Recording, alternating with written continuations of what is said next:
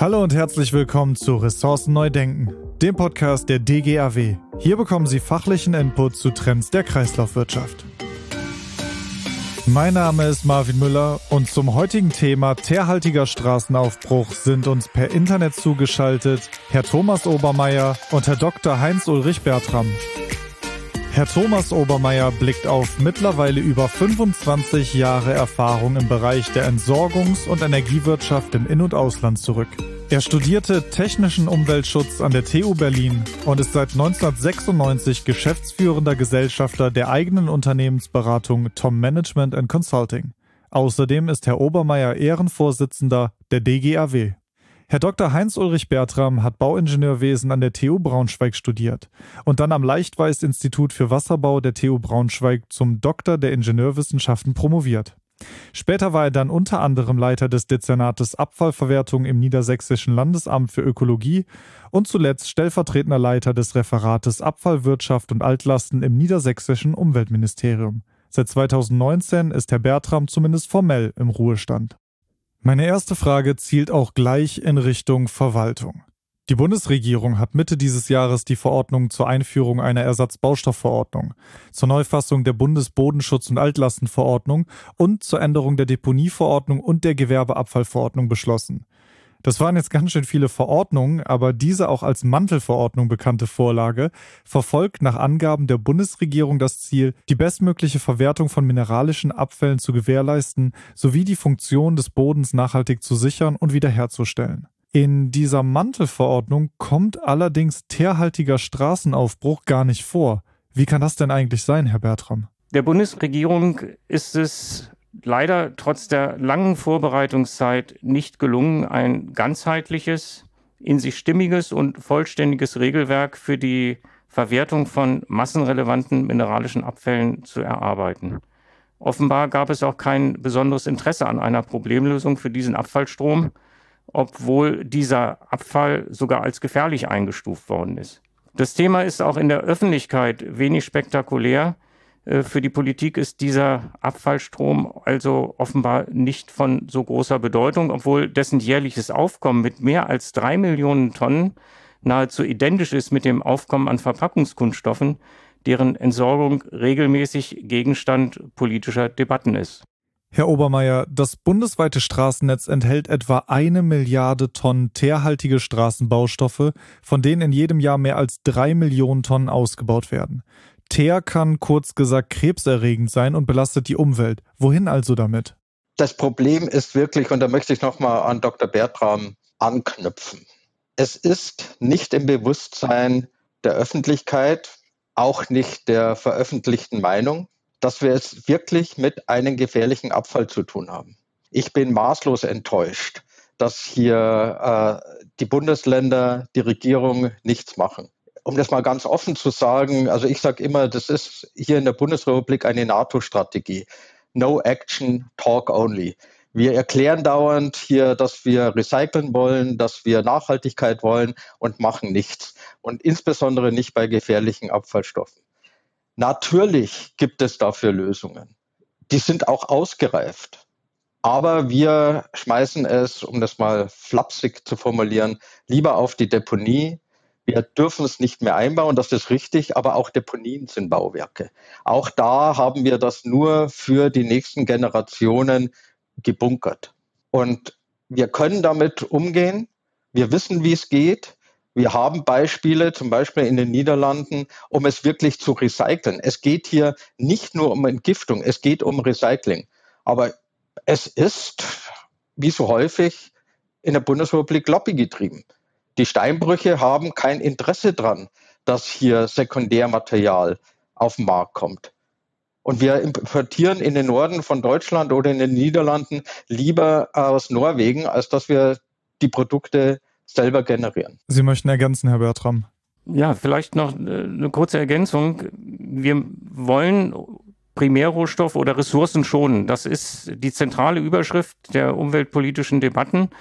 Und wir packen hier einen mineralischen Rohstoff, mineralische Bestandteile, die aus der Natur gewonnen worden sind und die diesen Abfall zu 95 Prozent prägen, auf Deponien. Dort gehen sie dauerhaft verloren, statt das Bindemittel zu nutzen äh, als energetische Grundlage für die thermische Behandlung und äh, damit 95 Prozent der mineralischen Rohstoffe zurückzugewinnen und in Kreisläufe zu führen und damit gleichzeitig Deponievolumen zu reduzieren.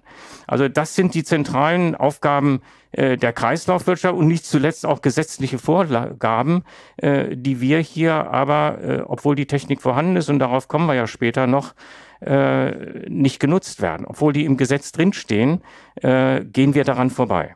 Sie haben beide gerade darauf hingewiesen, dass es bessere Möglichkeiten gibt als die Deponierung. Was genau ist denn daran so problematisch? Also ich frage, also ich möchte mal rückfragen, was heißt problematisch? Es geht ja nicht um die Problematik, sondern es geht darum, dass es einfach nicht gemacht wird. Also wenn ich es auf Deponien schmeiße, klar habe ich derzeit kein äh, Leakage, kein Austritt der polyaromatischen Kohlenwasserstoffen. Aber wie ich zuvor schon gesagt habe, Deponien sind nicht für die Unendlichkeit. Deponien sind Bauwerke, wo hier die Dichtungssysteme auch nach ja, 20, 100 Jahren, weiß ich nicht, aber jedenfalls äh, endlich sind. Wir haben ja zu Recht gesagt, wir bauen in Fernstraßen ab 25 äh, Milligramm PRK-Gehalt teerhaltigen Straßenaufbruch nicht mehr ein. Wir können später nochmal drüber reden, warum wir in der äh, Bundesrepublik pro Land unterschiedliche Grenzwerte haben, um die Gefährlichkeit einzustufen. Schlimm genug. Aber äh, das ist doch das Problem. Und problematisch ist das andere Verfahren eben nicht eben das, wie Herr Dr. Bertram gesagt hat. Wenn wir unseren Anspruch Ressourcenschutz, Circular Economy ernst nehmen, dann können wir doch nicht 95 Prozent hochwertige Ressource äh, wo wir ansonsten Landschaft verschandeln müssen, weil wir Steinbrüche aufbrechen, verschenken. Das ist für mich unvorstellbar. Und äh, ein weiterer Aspekt, der ja in der umweltpolitischen Debatte auch immer wieder vorgetragen wird, aber meines Erachtens nicht den Stellenwert hat, Flächenverbrauch. Äh, wir verbrauchen natürlich äh, durch den Bau von Deponien Fläche und das soll nicht heißen, dass es nicht Abfälle gibt, die wir auch weiterhin deponieren müssen, weil sie sich nicht behandeln lassen oder der Aufwand für die Behandlung zu groß ist. Aber beim teerhaltigen Straßenaufbruch haben wir ein Paradebeispiel für einen Abfall, äh, der eben wirklich entgiftet werden kann. Äh, ich bezeichne das immer als das Nierenprinzip der Abfallwirtschaft in der Kreislaufwirtschaft. Äh, jeder Körper hat eine Niere und unser Blutkreislauf funktioniert nur, weil diese Niere eben voll funktionsfähig ist und wir haben sogar zwei davon. Äh, und hier könnten wir dieses Nierenprinzip eins zu eins auf mineralische Rohstoffe übertragen und wir tun es nicht. Äh, das ist wirklich etwas, äh, was völlig unverständlich ist, jedenfalls für die Fachleute, die sich länger damit beschäftigen. Und da hat die Politik echten Nachholbedarf. Jetzt habe ich aber im Vorfeld ein Gutachten gefunden, das zu einem anderen Ergebnis kommt als das, was Sie gerade gesagt haben. 2017 kam nämlich das IFOI-Institut im Auftrag des BDE zum Schluss, dass unter bestimmten Bedingungen die Deponierung des teerhaltigen Straßenaufbruchs weniger umweltbelastend als eine thermische Behandlung sein kann. Ist es dann nicht doch besser, dass in Deutschland deponiert wird? Also da muss man sich mal das Gutachten genauer anschauen der Aspekt, den wir jetzt diskutiert haben, ich meine, das Gutachten ist von 2017, glaube ich, Herr Dr. Bertram, äh, spielt der gesamte Punkt Ressourcenschutz eine untergeordnete Rolle. Punkt eins. Punkt zwei, Transporte werden relativ hoch bewertet. Ich frage mich, der Transport von äh, äh, Gestein von Norwegen nach den Niederlanden ist ja auch nicht gerade um die Ecke. Äh, natürlich ist, ist es so, dass hier noch, muss man sagen, weil Deponieraum wird extrem knapp, äh, Deponien manchmal näher dran sind als ein, zwei, vier, fünf äh, Anlagen für die thermische Behandlung von teerhaltigen Straßenaufbruch. Dann geht IFOI noch von total veralterten äh, Ansätzen aus. Die gehen von Temperaturen aus für die thermische Behandlung, die hier in dem Bereich von 800 äh, bis äh, 900 Grad Celsius sind. Wir wissen mittlerweile durch Untersuchungen deutscher Universitäten, dass wir äh, die krebserregenden Stoffe darin bei Temperaturen von 600 Grad sicher zerstören können. Äh, also brauche ich weniger Energie dazu. Dann vergleichen die hier einen Ansatz aus den Niederlanden, die ähm, Erdgas zum Aufheizen nutzen. Wir wissen auch heute, dass es durchaus schlauere Konzepte gibt, die zum Beispiel heiße Rauchgase nutzen, um hier äh, den äh, teerhaltigen Bereich des Aufbruches auszugasen. Also erstens falsche technische Ansätze verglichen mit der heutigen äh, Situation, Überbewertung des Transportes und äh, keine Berücksichtigung des Ressourcenschutzes. Ich glaube, das äh, ist ein entscheidender Faktor und ich glaube, hinzu kommt, äh, wenn man eine Landkarte betrachtet, auf der nur Deponien sind und in der Ecke eines Landes äh, dann in den Niederlanden eine Anlage ist, dann ist es natürlich zwangsläufig so, äh, dass die Transportwege zu dieser einzigen Anlage äh, immer extrem lang werden. Äh, wenn wir uns aber eine Struktur vorstellen mit Anlagen, die, äh, ob klein oder groß, äh, auch in Deutschland zur Verfügung stehen, würden natürlich zwangsläufig auch die Transportwege kürzer werden zu diesen Anlagen.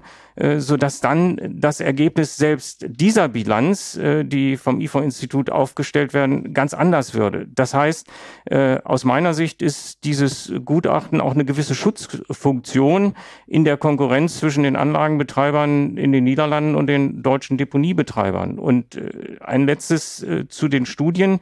Es gibt ja eine aktuellere Studie des Fraunhofer Institutes aus dem Jahr 2019 in dem die neuere Anlagentechnik in den Niederlanden äh, auch wieder auf der Basis einer Ökobilanz mit der Deponierung äh, verglichen worden ist. Und das Ergebnis dieses Gutachtens ist eben, dass in zehn von elf Wirkungskategorien einer Ökobilanz geringere Umweltauswirkungen bei der thermischen Behandlung im Vergleich zur Deponierung festgestellt worden sind. Also man muss immer, äh, glaube ich, a den aktuellen Stand berücksichtigen und äh, auch so ein bisschen die Interessenlage äh, betrachten warum wird etwas äh, in einer gewissen Form veröffentlicht. Äh, und ich glaube, hier waren eben doch äh, die Interessen der Deponiebetreiber äh, sehr maßgebend, äh, um sich eben, äh, ich sage mal, gegenüber der neueren Technik etwas besser absichern zu können. Im Sinne des Umweltschutzes Klimaneutralität bekommen wir aber auch nicht mit einer thermischen Behandlung hin, oder Herr Bertram? Äh, das ist sicherlich richtig. Wir müssen ehrlich äh, alle Auswirkungen auf die Umwelt betrachten. Und natürlich sind die Emissionen, die auch bei der Umsetzung des Bindemittels und dem Einsatz äh, von Energie dafür zu berücksichtigen sind, zu betrachten. Aber äh, der Schutz des Klimas ist nicht die einzige Aufgabe des Umweltschutzes. Ich hatte vorhin angesprochen äh, das Stichwort Flächenverbrauch, äh, Ressourcenschonung, also auch Schonung von Primärrohstoffen. Äh, das ist etwas, äh, was letztendlich äh, im Ergebnis immer zu einer ganzheitlichen Betrachtung äh, im Sinne der Nachhaltigkeit äh, führen muss. Und der Obermeier hatte es ja auch schon im Hinblick auf den Deponiebau angesprochen. Wir dürfen nicht unsere Probleme alle äh, letztendlich auf Kosten unserer nachfolgenden Generationen lösen, äh, weil irgendwann der Probleme dann so viele da sind, äh, dass unsere Nachfahren das nicht mehr schaffen können. Das heißt, wir müssen unsere Probleme heute lösen und äh, ich hatte mal eine Aufstellung äh, im Sinne dieser Betrachtung des Nachhaltigkeitsprinzips gemacht und bin dann äh, auch unter Berücksichtigung der Emissionen aus diesen Anlagen, und der Obermeier hat es angesprochen, äh, wir können ja auch durchaus in Anführungsstrichen Abfallenergie aus vorhandenen Prinz, äh, Prozessen nutzen, äh, die dann auch die Energiebilanz äh, dieser Anlagen deutlich verbessern.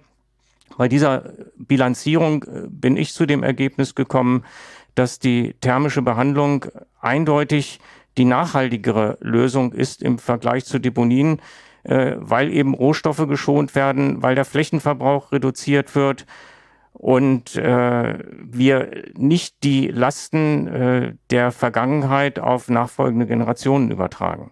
Ich darf das mal kurz ergänzen. Man darf das auch nicht überschätzen. Die CO2-Äquivalentemissionen pro Tonne Straßenaufbruch liegen bei 160 Kilogramm. Wenn ich eine Tonne Abfall thermisch verwerte, liege ich bei einer Tonne CO2.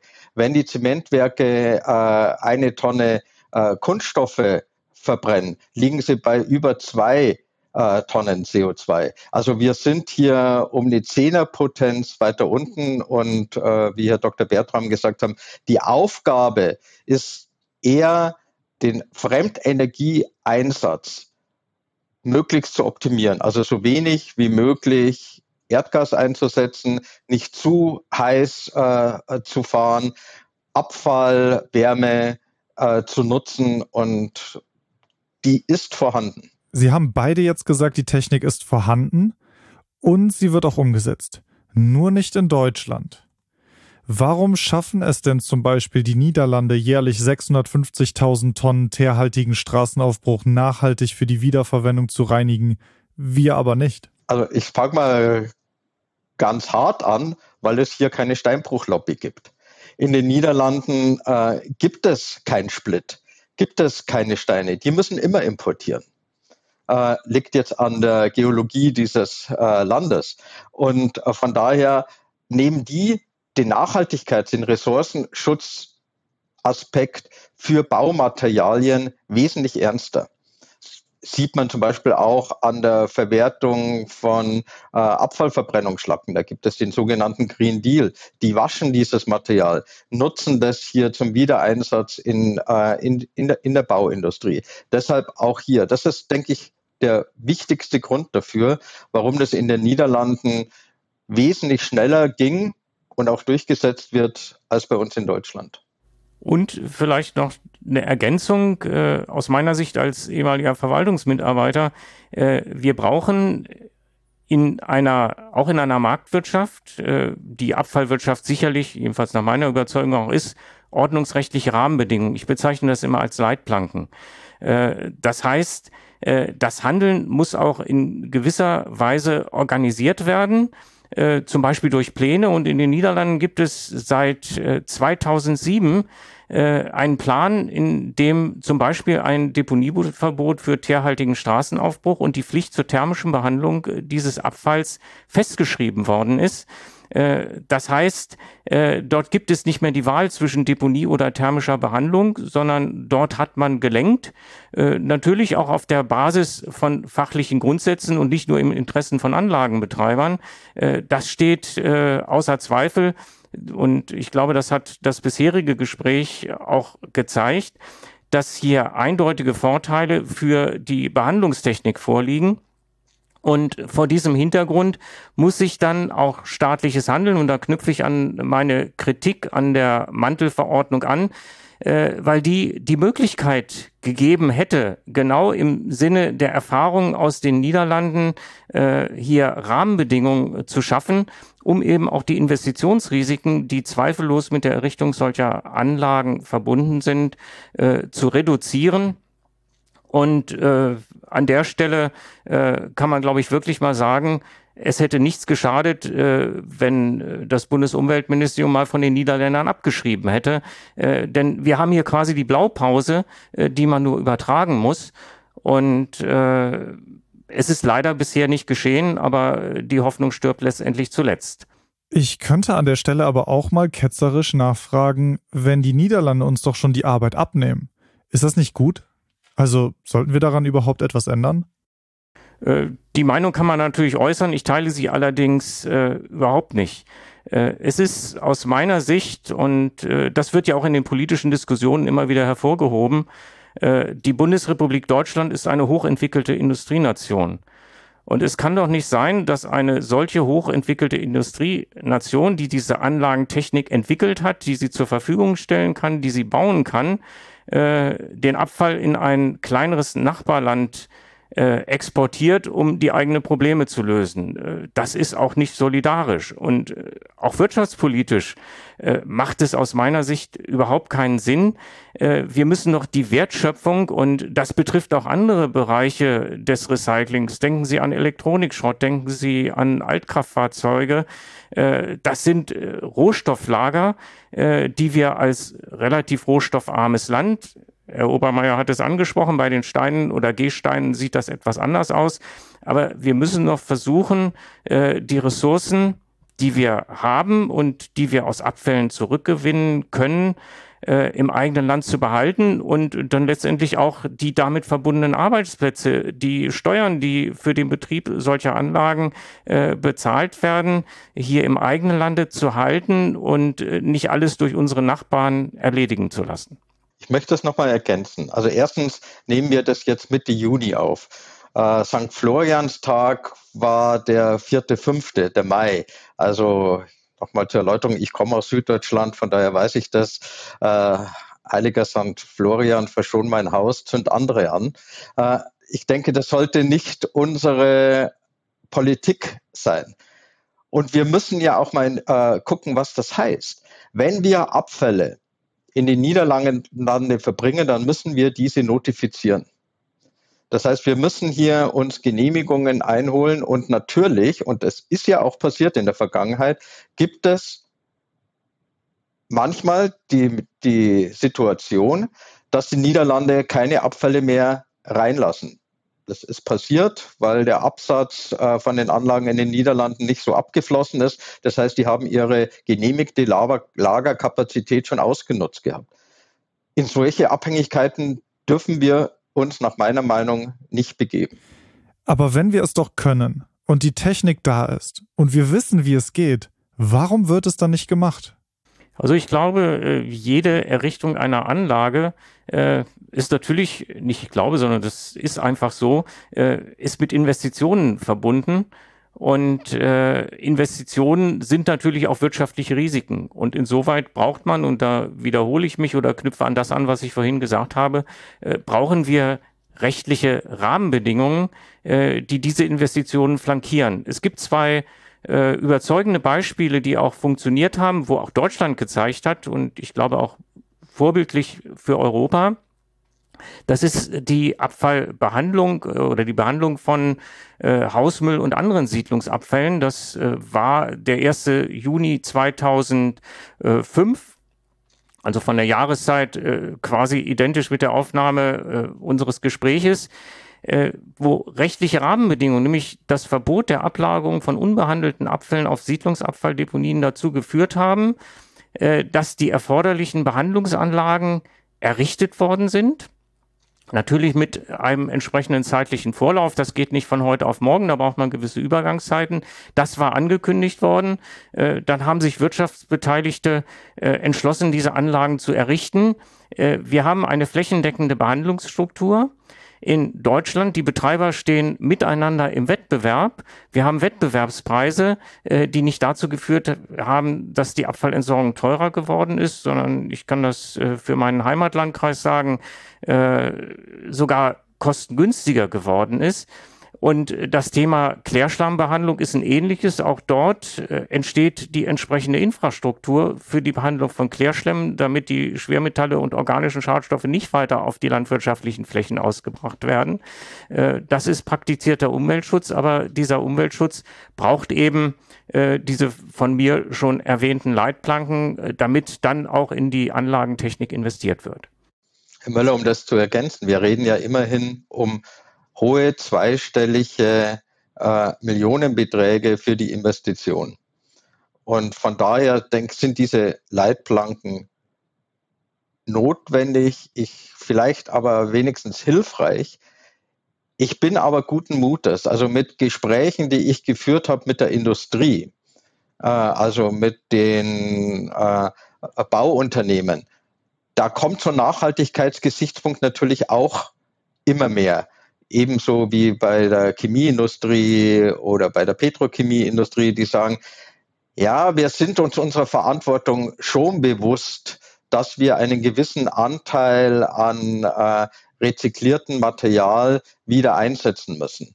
Äh, es darf halt nur preislich nicht zu weit auseinanderfallen, sonst haben wir, wir kennen das bei der CO2 mit diesem Carbon Leakage, dann äh, führt es eben dazu, dass das verschoben wird. Also wenn die Deponie zu günstig ist, dann haben wir ein Problem. Wenn die Deponie aber äh, in einem Bereich ist, der hier unter, also sagen wir knapp unter 100 Euro ist, dann habe ich überhaupt kein Problem damit. Dann wird das auch funktionieren. Und ich habe auch kein Problem damit, dass sich die deutschen Anlagen selbstverständlich mit den niederländischen Anlagen auch messen lassen müssen, auch wirtschaftlich messen lassen müssen.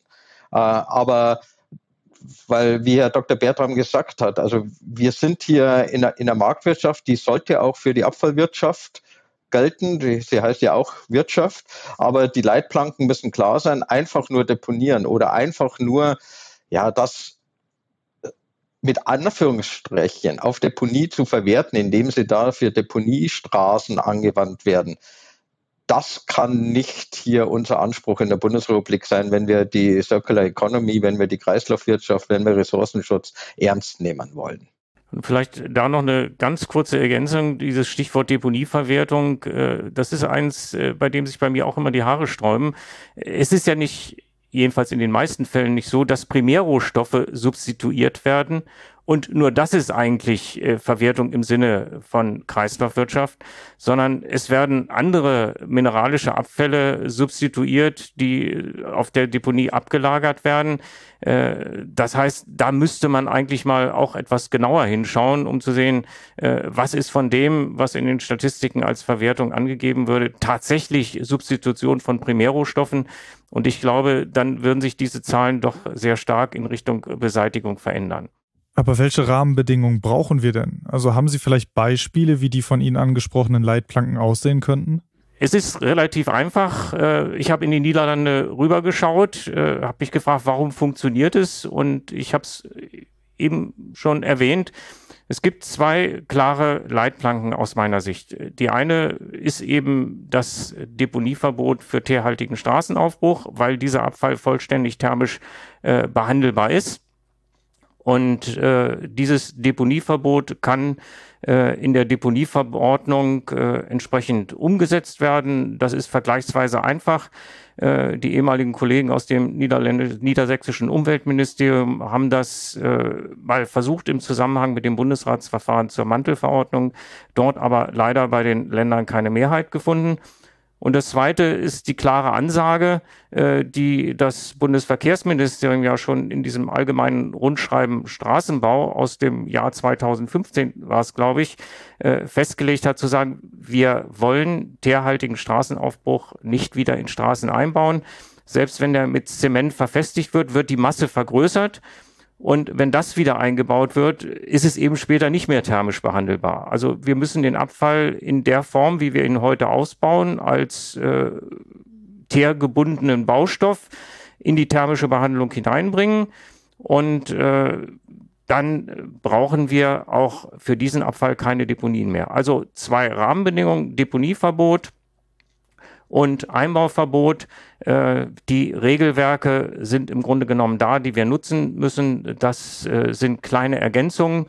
Und dann würde das funktionieren, was in den Niederlanden seit mehr als zehn Jahren schon funktioniert. Herr Dr. Bertram, Herr Müller, ich würde noch gerne ergänzen, auch ein Mindestrezyklatgehalt äh, für den Einsatz von Baustoffen, wie wir sie derzeit ja zum Beispiel bei PET-Flaschen oder auch künftig bei Kunststoff haben. Weil dann habe ich natürlich auch eine Nachfrage und dann wird sagen, ja, wo kriege ich denn das her? Von der Deponie sicher nicht, aber aus Anlagen, die hier entgiften und hier äh, Splittsteine sauber mit gleicher Qualität wieder zur Verfügung stellen, durchaus. Vielleicht noch eine kurze Ergänzung. Äh, wir haben es hier ja vergleichsweise besonders einfach. Der Straßenbau ist überwiegend in öffentlicher Hand. Es gibt im Kreislaufwirtschaftsgesetz die Pflichten der öffentlichen Hand, die allerdings äh, juristisch nicht so ausgestaltet sind, dass sie tatsächlich richtig greifen.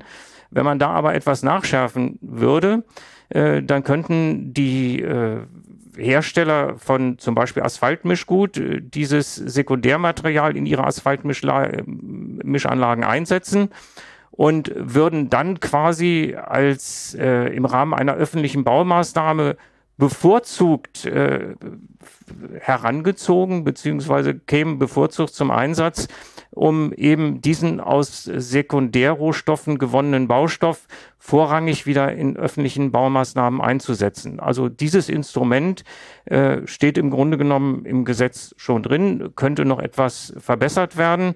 Und dann würden sich quasi Automatismen ergeben, die dazu führen würden, dass vorrangig, und das gilt auch in anderen Bereichen der mineralischen Abfälle, äh, sekundäre mineralische Abfälle, äh, aufbereitete mineralische Abfälle wieder in öffentlichen Baumaßnahmen eingesetzt werden würden.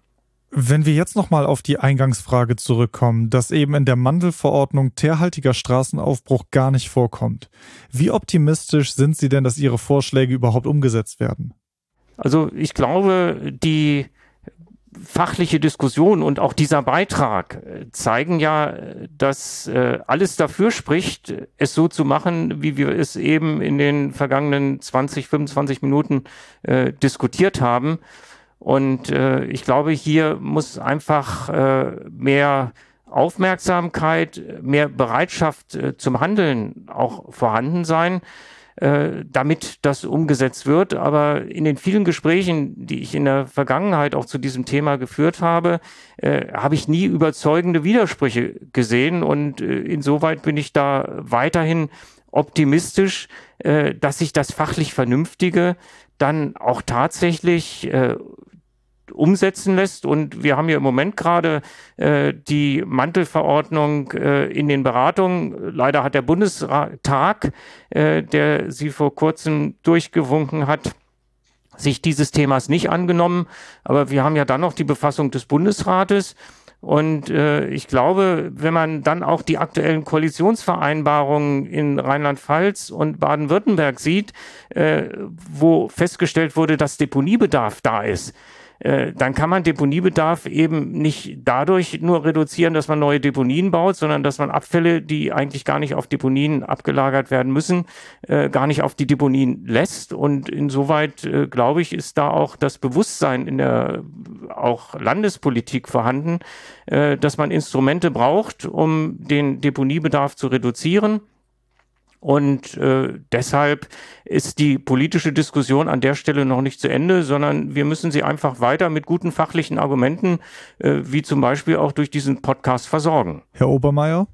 Kann ich nur ergänzen. Ich, ich bin das, ich bin sehr optimistisch weil äh, ich bin froh, dass die DGRW sich dieses Thema auch angenommen hat. Sie hatte schon eine Veranstaltung dazu in Niedersachsen durchgeführt. Sie wird eine weitere Veranstaltung in Baden-Württemberg äh, durchführen. Es gibt Bundesländer, die sind durchaus schon überzeugt, dass dies der richtige Weg ist.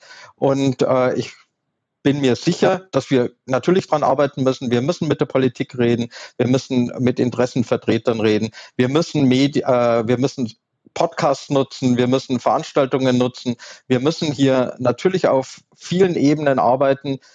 Ich bin optimistisch, dass es uns gelingen wird. Ich kann mir nicht vorstellen, dass wir hier auf diesem Gebiet nicht voranschreiten und hier Deponieraum verschenken und hier wertvolle Ressourcen äh, verbutteln, damit sich unsere Enkelkinder damit rumschlagen. Ja, vielen Dank dafür. Das war doch ein schönes Schlusswort und vor allem auch ein eindringlicher Aufruf, dass endlich etwas getan werden muss. Und äh, wie ich denke, dies ein Problem ist, dass man nicht einfach weiter vor sich herschieben darf, sondern wirklich endlich mal angehen muss. Damit sind wir am Ende dieser spannenden Podcast-Folge angekommen. Ich bedanke mich herzlich für das Gespräch bei Ihnen, Herr Obermeier und Herr Bertram. Und ich bedanke mich auch bei Ihnen, liebe Hörerinnen und Hörer, fürs Einschalten. Wenn Sie noch mehr zum Thema erfahren möchten, dann lohnt sich ein Blick in unsere Shownotes. Dort sind weitere Publikationen und weiterführende Links aufgeführt. Und bei allen Fragen und Anregungen schreiben Sie uns gerne an info.dgaw.de. Wenn wir Ihr Interesse geweckt haben und Sie Teil der DGAW werden wollen, dann können Sie selbstverständlich auch als Mitglied beitreten. Mit einer Mitgliedschaft profitieren Sie von aktuellen Informationen zu marktrelevanten Ereignissen und Entwicklungen, der Teilnahme an regionalen und überregionalen Fachveranstaltungen und Arbeitskreisen und einem Netzwerk aus Entscheidern und Experten. Den Link dazu finden Sie ebenfalls in den Show Notes. Ich bedanke mich fürs Zuhören und würde sagen, bis zum nächsten Mal.